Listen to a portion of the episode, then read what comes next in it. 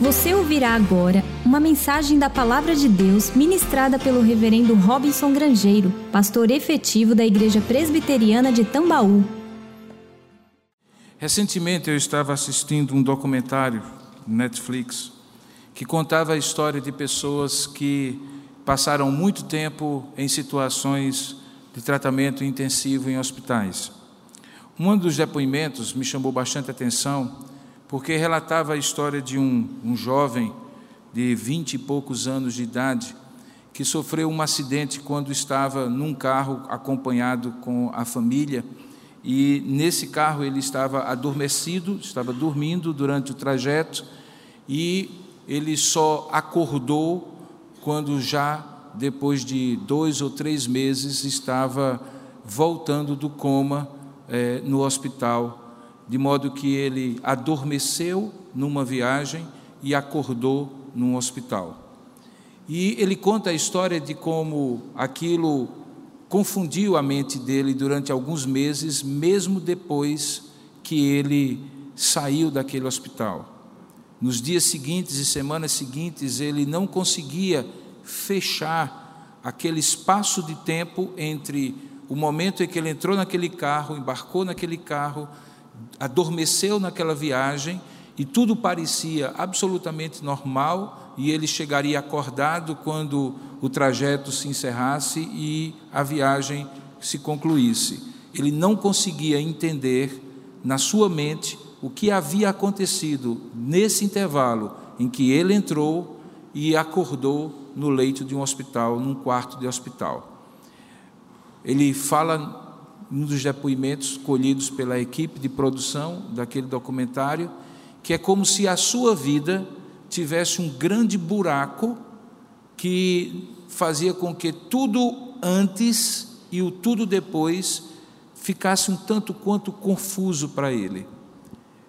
É, outros depoimentos no documentário mostravam que a nossa mente, a nossa alma, precisa de uma sequência de certas coisas e experiências que nos permitem justamente fazer sentido daquilo que nós é, conhecemos como experiência da vida ou trajeto da vida. Que quando acontece uma situação como essa, em que algo é interrompido ou algo para no meio, nós ficamos confusos sobre o que significou a vida antes desse algo e o que vai significar a vida depois desse algo. É justamente para pensar não num intervalo tão longo de uma situação tão dramática como essa que eu mencionei, mas no momento em que não um homem, mas apenas, mas o próprio Senhor Jesus Cristo adormece e alguma coisa acontece enquanto ele está adormecido. Eu gostaria de convidar a palavra de Deus para você, convidar a você a abrir a palavra de Deus no Evangelho de Marcos, capítulo 4, verso 35 ao verso 41, onde iremos ler a palavra do Senhor. Marcos, capítulo 4, do verso 35 ao verso 41. Esse trecho da palavra de Deus também é narrado no Evangelho de Mateus, no capítulo 8, e no Evangelho de Lucas, capítulo 8 também. Portanto, esse é um texto que os três evangelhos sinóticos, Mateus, Marcos e Lucas, narram, e talvez um dos poucos textos em que não há nenhuma grande diferença de detalhes entre eles, que é natural quando um fala do mesmo que outros, porém com objetivos diferentes, como nós sabemos ser o caso dos evangelhos sinóticos. Diz assim a palavra de Deus em Marcos, capítulo 4, verso 25, 35 a 41. Marcos, capítulo 4, 35 a 41. Naquele dia, sendo já tarde, disse-lhes Jesus: Passemos para outra margem. E eles, despedindo a multidão, o levaram assim como ele estava, no barco, e outros barcos o seguiram. Ora, levantou-se grande temporal de vento, e as ondas se arremessavam contra o barco, de modo que o mesmo já estava a encher-se d'água. E Jesus estava na na popa do barco, dormindo sobre o travesseiro. Eles o despertaram e lhe disseram: Mestre, não te importa que venhamos a perecer? E ele, despertando, respondeu o vento e disse ao mar: Acalma-te, emudece. E o vento se aquietou e fez-se grande bonança. Então lhes disse: Por que sois assim, tímidos na fé? Como é que não tendes fé? E eles, possuídos de grande temor, diziam uns aos outros: Quem é este que até o mar, que até o vento e o mar lhe obedecem? Quem é este que até o vento e o mar lhe obedecem? O tema da mensagem de hoje é calma na tempestade. Vamos orar juntos? Ó Deus amado e querido Pai, nós rogamos a tua bênção nessa hora em que vamos refletir sobre a tua palavra.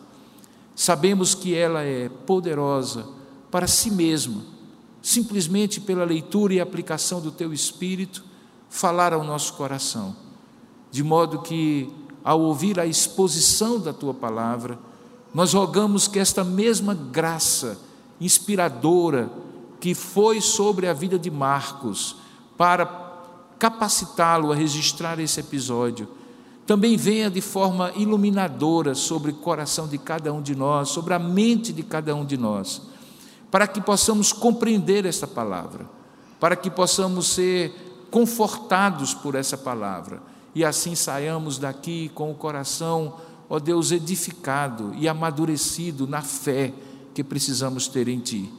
Rogamos que assim que aconteça, assim como aconteça conosco aqui, também aconteça com aqueles que estão à distância, participando pela internet, onde quer que eles estejam. Rogamos que o Senhor os visite, que o Senhor os abençoe, que o Senhor traga sobre eles a calma na tempestade, pois é assim que nós te oramos, em nome para a glória de Jesus. Amém. Irmãos, essa época de final de ano é uma época muito complicada em termos de emoções. Ela não somente traz para a gente tudo aquilo que, debaixo de um termo muito genérico chamado espírito natalino, nos torna mais sensíveis, mais capazes de olhar de lado, de ver o próximo, de trazer ao nosso coração coisas que realmente são mais humanas, são mais reais, diante de um ano que às vezes a gente passou correndo no dia a dia para sustentar a família. Por outro lado, nessa época também há uma certa ansiedade. Parece que eh, nós precisamos fazer tudo até determinado período do, do dia. Precisamos cumprir a nossa agenda e fazemos uma lista enorme de coisas, porque eu não gostaria, entre aspas, é isso que dizemos, eu não gostaria de deixar essas coisas para o ano que vem. Eu preciso fazer isso para poder aproveitar as festas de fim de ano e coisas semelhantes. O fato é que esses dois conjuntos de sentimentos, acabam perturbando a nossa alma, produzem uma grande dose de ansiedade, de angústia às vezes, e uma época que remete à paz que o nosso Senhor Jesus Cristo nos traz como o nosso redentor, acaba se tornando uma época de grande estresse. As pessoas se preocupam já não mais com as compras de Natal para uma ceia ou para presentear umas outras, elas já começam a se preocupar no finalzinho de novembro com a famigerada Black Friday. E já começam a pensar no que precisam comprar, quer precisem ou não, no que devem fazer, quer devam ou não. E nesse conjunto de emoções, quem sofre é a nossa alma. É como se nós impingíssemos, obrigássemos a alma, assim como fazemos com o corpo, a uma maratona sem fim, de modo que ficamos cansados, ficamos estressados, ficamos angustiados e com aquela sensação, muitas vezes, de frustração, porque ao final de tudo não vai dar tempo, tenha certeza, como nos anos anteriores, não vai dar tempo de você fazer tudo, você não vai conseguir resolver tudo, você não vai conseguir fechar esse ciclo, porque essa ideia de que estamos terminando um ano, começando outro, é uma ideia, na verdade, simbólica. O dia 1 de janeiro, como nós percebemos, vai ser um dia de 24 horas, como o dia 31 e qualquer outro do ano. Nós é que emprestamos o significado para ele.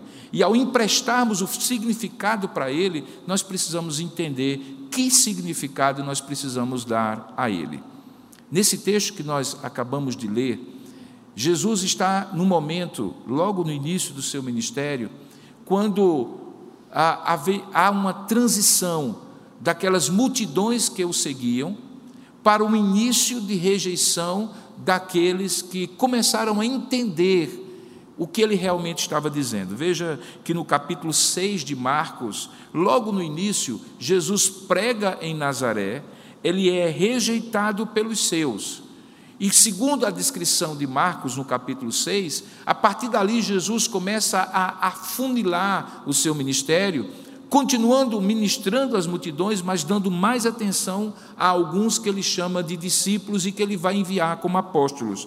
Por isso, no capítulo 6 de Marcos, a partir do verso 7, você vai encontrar as instruções para os doze que Jesus é, chama para ser apóstolos. Ainda no capítulo 12, acontece o milagre da primeira multiplicação dos pães, Jesus anda sobre o mar Jesus está em Genezaré e a partir dali ele começa a fazer pequenos retiros espirituais. Veja que no capítulo 7, a partir do verso 24, ele vai para a região de Tiro e Sidom, que não era em Israel, para ter um tempo com seus discípulos. E mesmo ali, há sempre o conflito entre pessoas que o buscam, multidões que o encontram e tempo que ele precisa ter com os seus discípulos. Essa mesma tensão vai acontecendo ao longo do capítulo 8, e quando nós percebemos, tudo isso começou exatamente a partir desse início no capítulo 4 de Marcos, quando ele tem esse tempo que cruza o mar da Galileia, de Genezaré, Tiberíades, para um tempo com seus discípulos. O dia havia sido cansativo. Se você voltar ao capítulo 4, você vai perceber que diz o texto que naquele dia, sendo já tarde, ou seja, ao final de um dia de muita luta, de muito trabalho, de muita ministração, você encontra no capítulo 4 pelo menos cinco parábolas que Jesus conta assim, uma após outra, para a instrução dos seus discípulos. Aqueles discípulos ouvem de Jesus uma proposta. E a proposta era que eles passassem para o outro lado. Possivelmente eles estavam indo e voltando da região de Cafarnaum. Cafarnaum tinha se tornado o centro de apoio de Jesus. Era lá que, por exemplo, o apóstolo Pedro e André viviam, e, portanto, lá Jesus fez uma base de apoio e fazia pequenas viagens de um dia ou talvez um dia ou mais para as regiões da região da Galileia, no norte de Israel.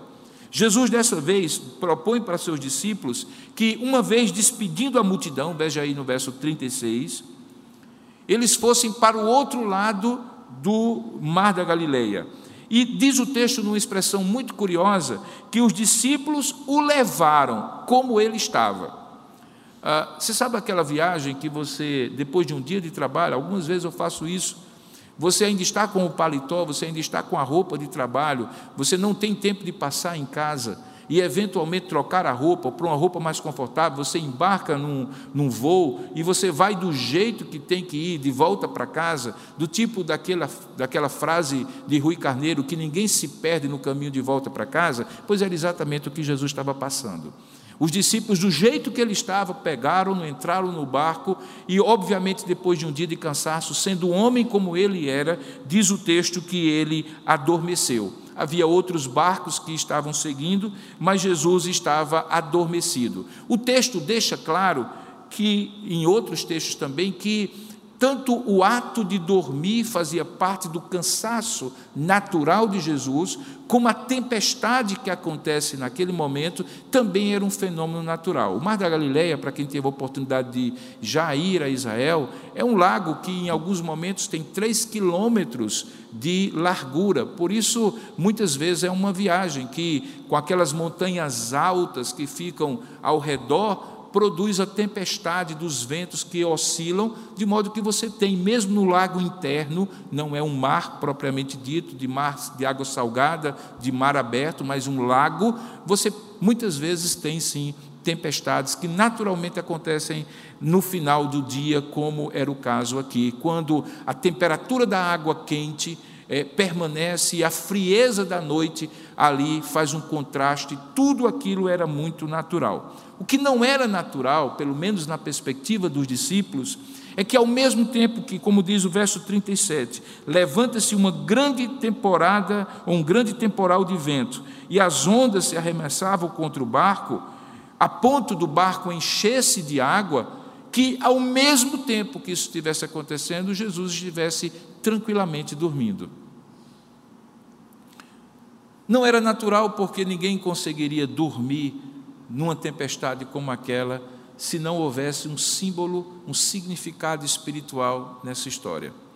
Certamente Jesus estava muito cansado, mas por mais cansado que ele estivesse, ele dificilmente entraria num sono tão profundo como aquele que os discípulos, particularmente Marcos, descrevem. Jesus estava realmente muito cansado mas aquele sono profundo tinha um significado para além do cansaço físico, porque quando Jesus na polpa, veja o verso 38, está dormindo sobre um travesseiro ali, os discípulos que estavam no barco, desesperados, dá para sentir a angústia e o desespero, e logo, veja, esses discípulos, alguns dos quais eram pescadores, como Pedro, Tiago, João e André, portanto, acostumados a estar naquele barco, viram muitas tempestades como aquela, mas parece que aquela tinha algo diferente. Eles despertam Jesus e fazem uma pergunta. E a pergunta é muito importante, porque ela dá o tema da mensagem de hoje. Veja que eles não pedem nada a Jesus de imediato. Veja que eles não falam nada a Jesus de imediato. Veja que eles não simplesmente despertam Jesus. Eles despertam Jesus com uma pergunta. E a pergunta é: Mestre, você não se importa que nós venhamos a morrer nessa tempestade? Mestre, você está insensível e indiferente a essa tempestade? Mestre, por que, que o senhor está dormindo quando há uma tempestade que está pronto, a ponto de afundar o barco? Essa pergunta é mais do que uma pergunta, ela é uma inquietação existencial que frequentemente assola o coração de todo aquele que confia em Deus. Preste bem atenção à primeira afirmativa. Essa pergunta só pode ser feita por quem confia em Deus. Ela jamais será feita por quem não confia em Deus. Portanto, ela não é uma pergunta de incredulidade. Ela é uma pergunta de inquietação espiritual. Porque não faz sentido alguém que não crê em Deus esperar que Deus intervenha. Não faz sentido alguém que não confia em Jesus Cristo se inquietar porque aparentemente o barco está para afundar. Esses homens só se inquietaram e se angustiaram a ponto de buscar Jesus e inquieta, de maneira inquieta trazerem a ele a situação, porque eles confiavam em Jesus. Eles já tinham visto Jesus fazer muitas coisas, muitos milagres, mas alguma coisa os inquietava, e aparentemente era a indiferença e a insensibilidade de Jesus. Essa pergunta, portanto, é feita por crentes.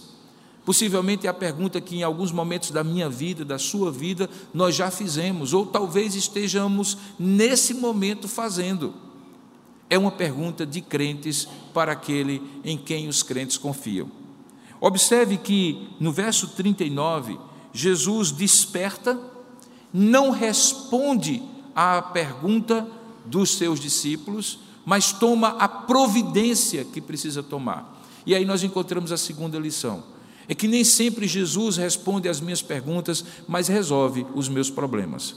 Preste bem atenção nisso. Nem sempre Jesus responde às suas perguntas, mas ele dá solução aos seus problemas.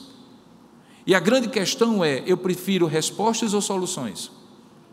Para muitos, as pessoas ficam tão presas nas perguntas que perdem a solução. Jesus simplesmente desperta, repreende o vento, falando ao vento e falando ao mar. É curioso porque, obviamente, Jesus sabia que o mar e o vento são uh, seres, se pudermos chamar assim, fenômenos da natureza que não têm personalidade. Não existe a pessoa do mar, não existe a pessoa do vento. São simplesmente fenômenos físicos. O vento, nós aprendemos desde então, o ar em movimento. E o mar era aquele mar que ele se banhara muitas vezes naquele mar da Galileia. Era água, H2O, simplesmente revoltado pelo vento que assolava a superfície do mar da Galileia. Por que, que Jesus fala ao vento? Porque Jesus repreende o mar. Porque, na verdade, Jesus está demonstrando o controle completo que ele tem sobre a natureza. E essa era a inquietação dos seus discípulos. Quando eles perguntam, Senhor, não te importas que nós estejamos a ponto de afundar o barco, porque o vento está forte e o mar está revolto, o que eles gostariam de ter como resposta é: Senhor, o Senhor está no controle mesmo? Existe até um simbolismo aqui, porque normalmente, é, quando você está num barco grande, é, a, a, direção do barco, a partir de um determinado calado, da, do tamanho da embarcação, está na proa. É lá que fica a cabine de comando, é lá que fica o timão, para que a pessoa que está lá, num lugar mais alto, possa ver o mar, dirigir ali a embarcação. Mas esse não era um barco grande, era talvez um barco, certamente movido a vela, mas um barco pequeno, que caberia talvez 12, 14 pessoas. Existe uma réplica no museu de Cafarnaum de um barco desse tipo da época de Jesus. E ele não é mais do que daqui para uma dessas colunas que nós temos aqui no templo. Possivelmente a proa era o lugar onde supostamente alguém estava segurando o leme da embarcação. E em tese, esse leme da embarcação estava sendo seguro por um dos discípulos, porque Jesus estava dormindo, mas Jesus dormia nessa popa. E nessa popa, que era a parte de trás da embarcação, seria supostamente o lugar de controle. A pergunta que os discípulos fazem é: por que, que o Senhor dorme no lugar de controlar? Por que, que o Senhor, no lugar do controle, está dormindo? Onde está o controle desse barco? Essa era a angústia deles. E Jesus, para demonstrar que não controlava apenas o microcosmo do barquinho que estava pronto para afundar, mas o macrocosmo de toda a natureza fala à tempestade, repreende o mar, para demonstrar quem está no controle. As soluções de Deus são as soluções de quem controla as coisas. Por isso que todas as vezes que nós apresentamos a, eles algum, a ele algum problema, com a nossa visão parcial, limitada, pedindo que Ele controle um determinado fenômeno que nos inquieta, uma situação que nos deixa é, vulneráveis, fragilizados. Ele não apenas vê isso que nós estamos mostrando para Ele, o barco está afundando, mas Ele vê o todo, e Ele fala ao todo, Ele controla ao todo. Por isso Ele repreende o vento, por isso ele fala ao mar. E diz o texto que, à medida em que ele diz: Acalma-te e emudece, o vento se aquieta. E faz-se uma grande bonança. A tempestade não era surpreendente para os pescadores, inclusive alguns dos seus discípulos. O que era surpreendente é que, de uma hora para outra, aquilo que parecia ser uma tempestade incontrolável, de repente se torna numa grande bonança. Diz o texto que isso produz naqueles homens um grande temor. A Bíblia chama no verso 41, 41 que eles foram possuídos de temor. Essa expressão possuídos de grande temor é uma expressão bem redundante, porque ela, na verdade, expressa em alguns outros textos do Novo Testamento uma possessão, por exemplo, demoníaca, quando alguém é tomado por algo, ou, no caso, por um espírito imundo. Aqui, essa tomada das emoções dos discípulos é feita pelo ver o que Jesus havia miraculosamente operado, de uma tempestade para uma grande bonança, de um risco do barco naufragar para uma viagem tranquila até o final. aquilo surpreende os seus discípulos. E diz o texto que eles foram possuídos de grande temor e diziam uns aos outros, não a Jesus, mas uns aos outros, aquela famosa frase: Quem é este que até o vento e o mar lhe obedecem? Perceba que quando Jesus fala a tempestade e mostra quem está no controle, de modo que os seus discípulos podem ver algo diferente nele, a primeira pergunta que vem à mente deles é quem e não o que. Todos os milagres de Deus, todas as intervenções de Deus, todos os atos poderosos de Deus na sua história e na minha história, devem produzir uma inquietação, uma pergunta sobre quem é Jesus na nossa vida. Essa pergunta não anula o que nós já sabemos dele, acrescenta ao que nós sabemos uma experiência verdadeira de algo sobre ele que nós não conhecíamos até aquela experiência concreta que nós passamos.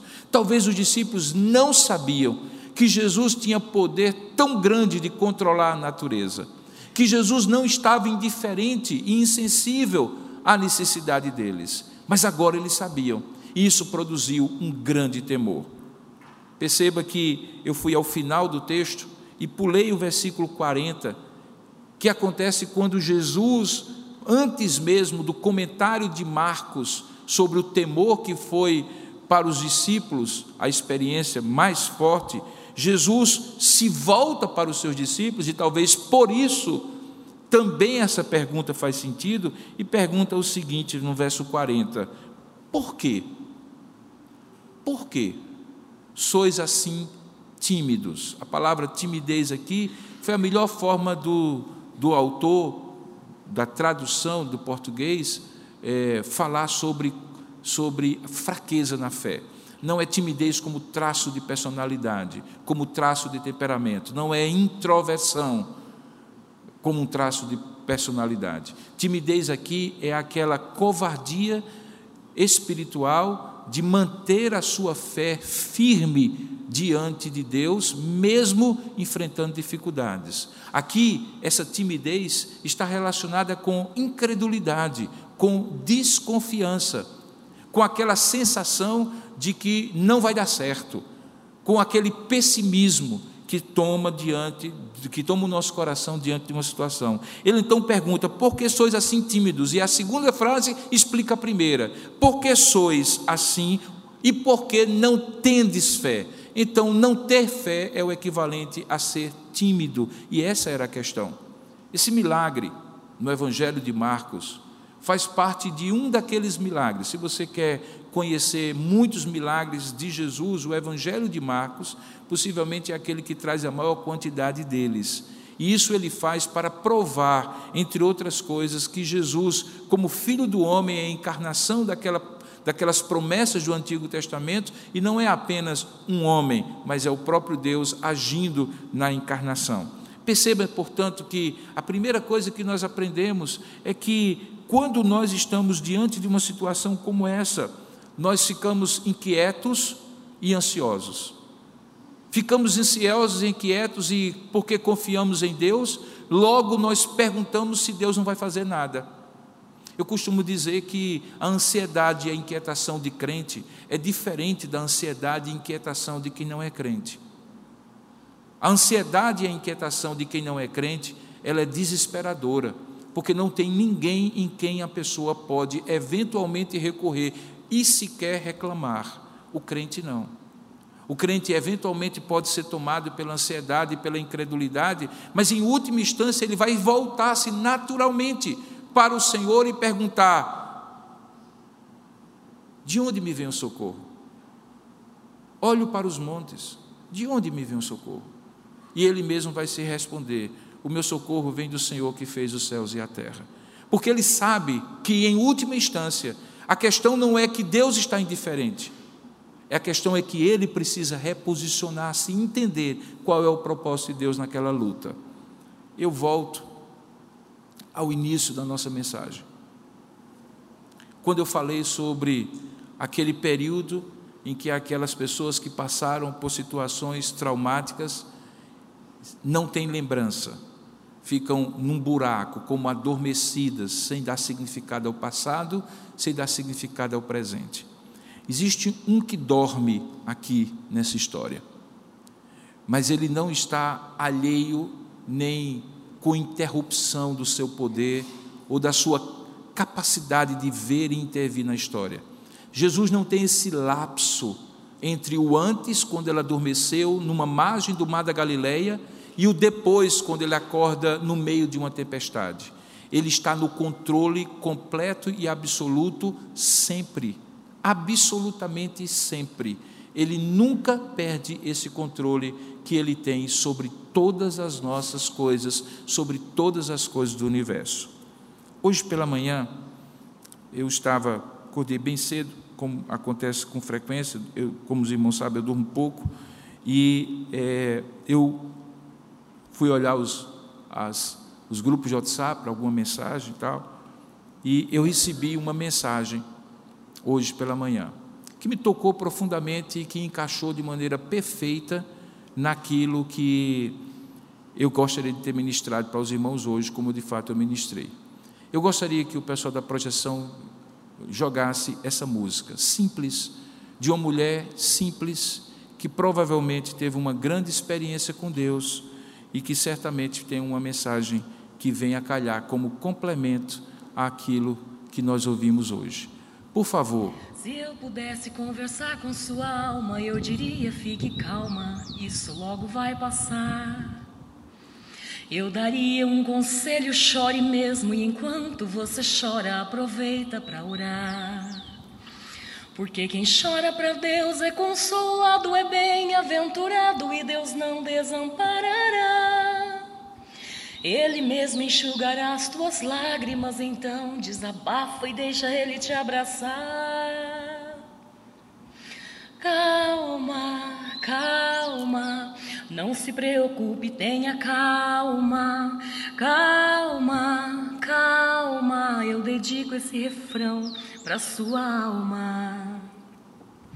Se eu pudesse conversar com tua alma, eu diria: fique calma, não é só você que sente assim.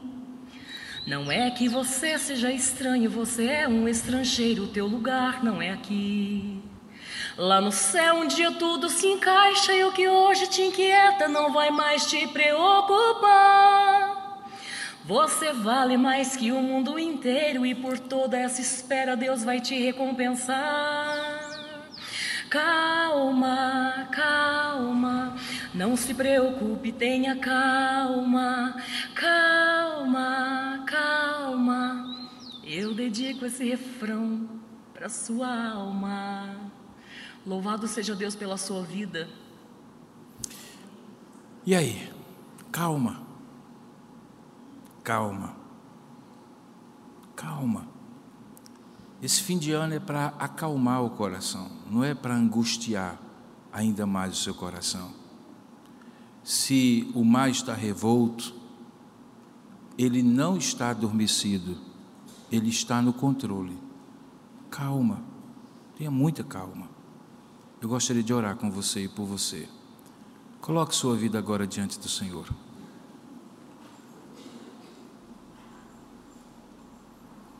Eu nem vou tentar adivinhar qualquer coisa que estiver passando no seu coração, mas eu creio piamente que Deus falou ao seu coração. Lembre, Ele está no barco.